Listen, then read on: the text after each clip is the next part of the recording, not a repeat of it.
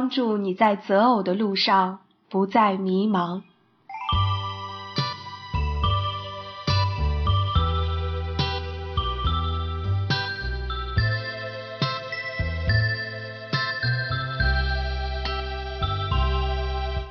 第四章，认识彼此，全然接纳。在恩典中成长的人，会谨记自己不过是尘土，因此也会把弟兄看作尘土，不会对他们有过分的期望。他会饶恕弟兄一万个过犯，因为他知道上帝已经饶恕了他两万个过犯。他不指望受造之物能够归于完美。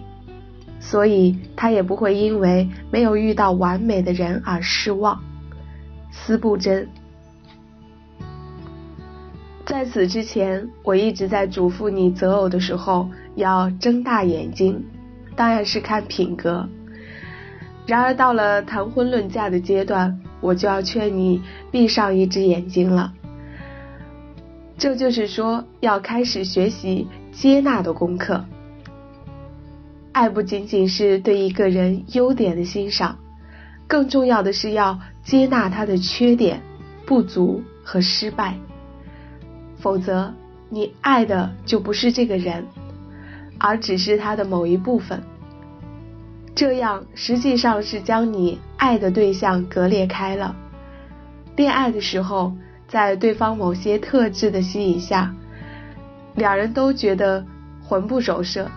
如醉如痴，因此形影不离。然而，要长期持守一个幸福美满的婚姻，营造一个和谐稳固的家庭，仅靠这些美好的感受是远远不够的。因为爱里最重要的是彼此无条件的完全接纳。一，什么是接纳？当一个人正青云直上的时候，别人会接近他，那叫做巴结，叫做趋炎附势。当一个人失意败落时，别人保护他，安慰他，不让他摔得太重，这叫接纳。哪一个是真正的爱？当然是接纳。当我们接纳一个人时，要接纳他的全部，就是优点和缺点一起接纳。幸福的黄丝带。一九七一年十月十四日，《纽约邮报》刊登了一个故事：长途车上坐着一位刚从监狱出来的男子。释放前，他写信给自己的妻子说，如果他愿意让他回去。请在门口的老橡树上系一根黄丝带，否则他永远不会去打扰他。汽车快到他的家了，他忐忑不安的张望，他看见那棵老橡树了，不是挂着一条黄丝带，而是挂满了黄丝带，像欢迎的旗帜迎风飘扬。这个故事刊出不久。有人创作了《老橡树上的黄丝带》这首歌曲，伴着歌声，这个故事传遍了全世界。我后来读了根据这个故事所改编的短篇小说，故事的情节让我十分感动。这里我要用这个故事向你诠释什么叫做接纳。故事的主人公就要刑满释放了。出狱以前，给妻子写信说：“如果你让我回家，就在咱们家门口的老橡树上系一条黄丝带。看见黄丝带，我就下车回家；没有看见黄丝带，我就不下车。从此，我将远走他乡，不再回来了。”回家的路上，他把自己在信中和妻子的约定讲给同车的人。他对身边的年轻人说：“快到家门口的时候，你们要帮我看看那棵老橡树上有没有黄丝带，因为我实在没有勇气看。”车子快要到他的家了，全车人一起举目张望，而他却紧张的闭上眼睛，低下了头。忽然，他身边的一位年轻人兴奋的喊了出来：“你们快看！”全车的人不约而同的欢呼起来。他抬头一看，哇，自己家门前那棵老橡树上系满了迎风飘舞的黄丝带。我们知道，他和妻子约定系一条黄丝带，只要系一条黄丝带，他就可以回家。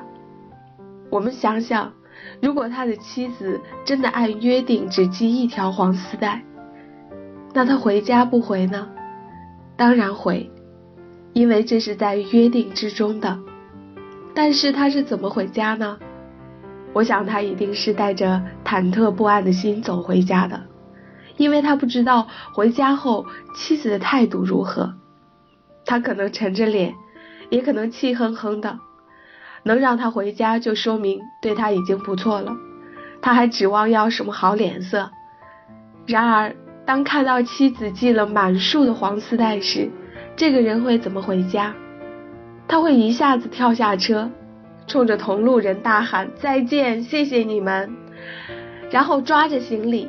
三步并作两步的跑回家，因为他知道回家推开门，等待他的一定是欣喜的笑脸和热烈的拥抱，是烧好的洗澡水和干净的内衣，是一顿香喷喷的、热气腾腾的饭菜。小说作者没有对此进行描写，只留给读者去回味。但我们能做出这样的判断，是根据什么？对。是那系满了整棵老橡树的黄丝带。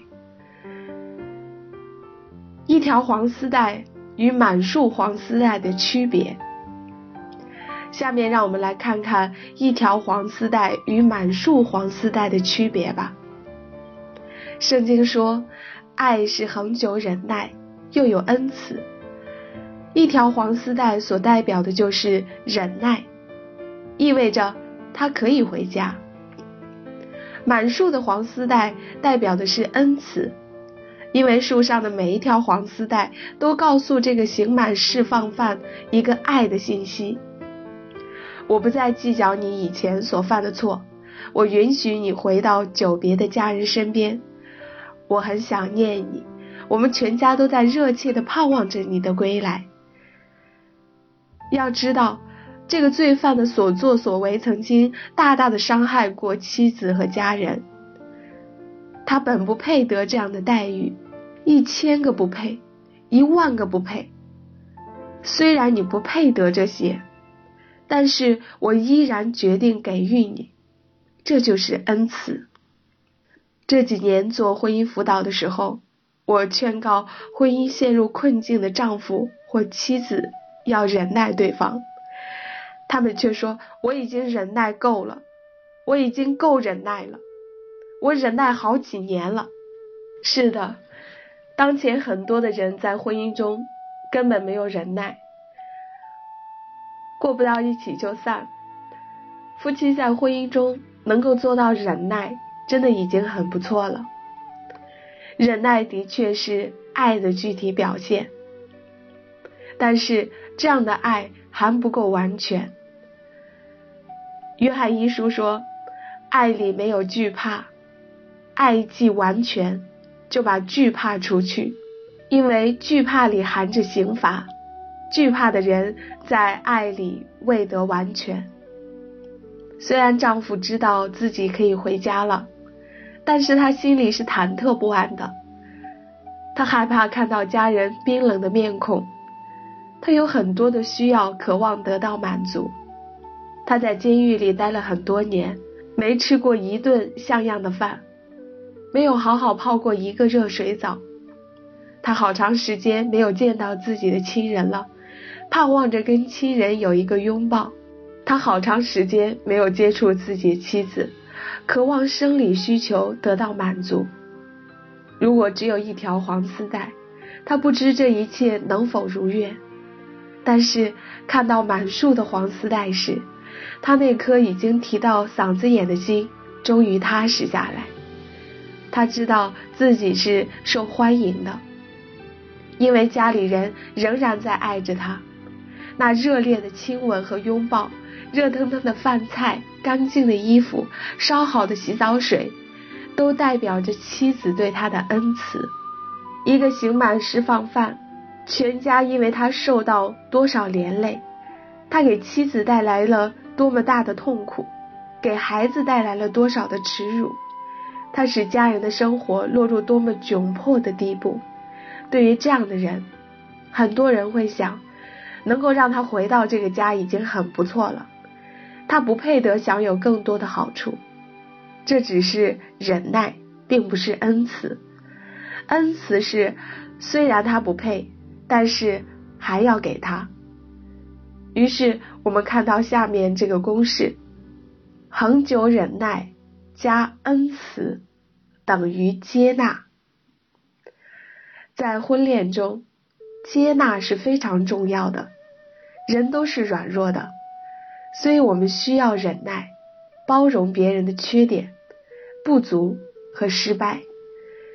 真正爱你的人，不是喜欢你的人，而是接纳你的人，是满足你内在需要的人。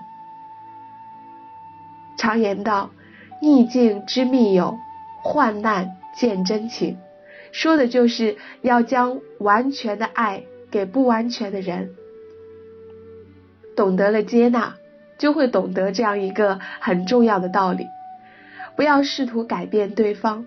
恋爱中的人往往更多的看到是对方的优点，至于对方的缺点，我们总有一种盼望，以为结婚后我的爱能够改变对方。年轻人，你千万不要有这样的幻想，不行的，你改变不了的。他人的改变，主动权不在你的手中，你不能控制。即便你在婚前施展所有的魅力，可以暂时的改变对方，但是婚后他又会恢复到以前的老样子。他以前的改变是为了得到你，他只是一种手段，目的达到了，他的手段就没有必要继续使用了。你只能改变你自己。当你在恋爱中发现对方的某些弱点或你不满意的地方时，你就要问自己：我能否改变自己以适应对方？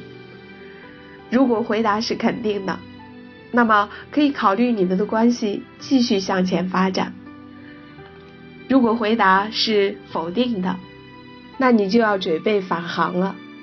有一对年轻夫妇，他们曾经是大学同学。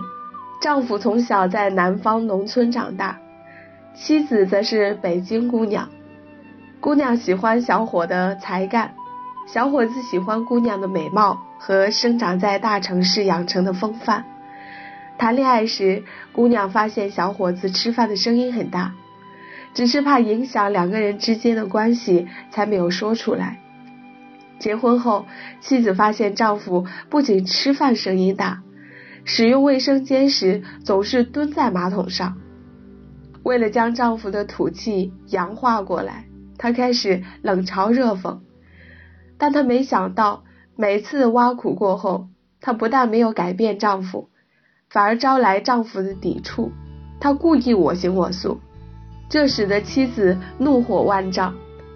两人从热战到了冷战，最后不欢而散。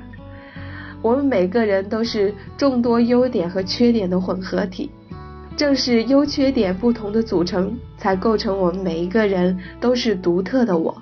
而不接纳的态度，实际上是在告诉对方，你爱的只是他的优点，而拒绝他的缺点。那么你所爱的并不是全部的他。这样对方很自然会想到，既然如此，那么任何有这些相同优点。或者更加多的优点的人，完全可以取代他在你心目中的地位。想到这些，他就会失去安全感，甚至对你产生反感。只有当你们彼此喜欢对方的优点，同时又能接纳对方的缺点和不足的时候，才是真正相爱，才不会总想着要改造对方。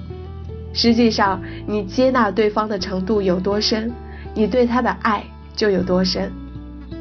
恋爱初期，彼此都会尽可能的将自己好的一面展示给对方。但是将要步入谈婚论嫁的阶段时，你就要主动的让他了解你的家人、你的处境和你的弱点。如果有些事情你不敢给他讲，唯恐一讲婚事就吹了，这就是惧怕。有惧怕，就说明你在担心不被接纳，说明你们之间的爱还不够完全。有一对青年夫妇刚结婚不久，就找我来做婚姻辅导。为什么？因为谈恋爱时，小伙子花钱很大方，姑娘还以为他的工作不错。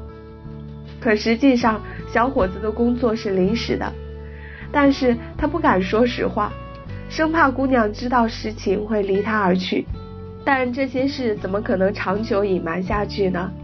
结婚后真相大白，当妻子意识到丈夫要靠打短工养家时，如同晴天霹雳，感到自己被欺骗了。虽然不至于闹到离婚的地步，但什么时候想起来都会觉得委屈。从此一遇到什么矛盾，他就拿这话来说事儿。可是他会因为理亏而迁就吗？不会。他想的是，我这还不都是为了你？因为我爱你，所以才撒了这么大的谎，付出这么大的代价。我还委屈呢，大家看看，争吵还少得了吗？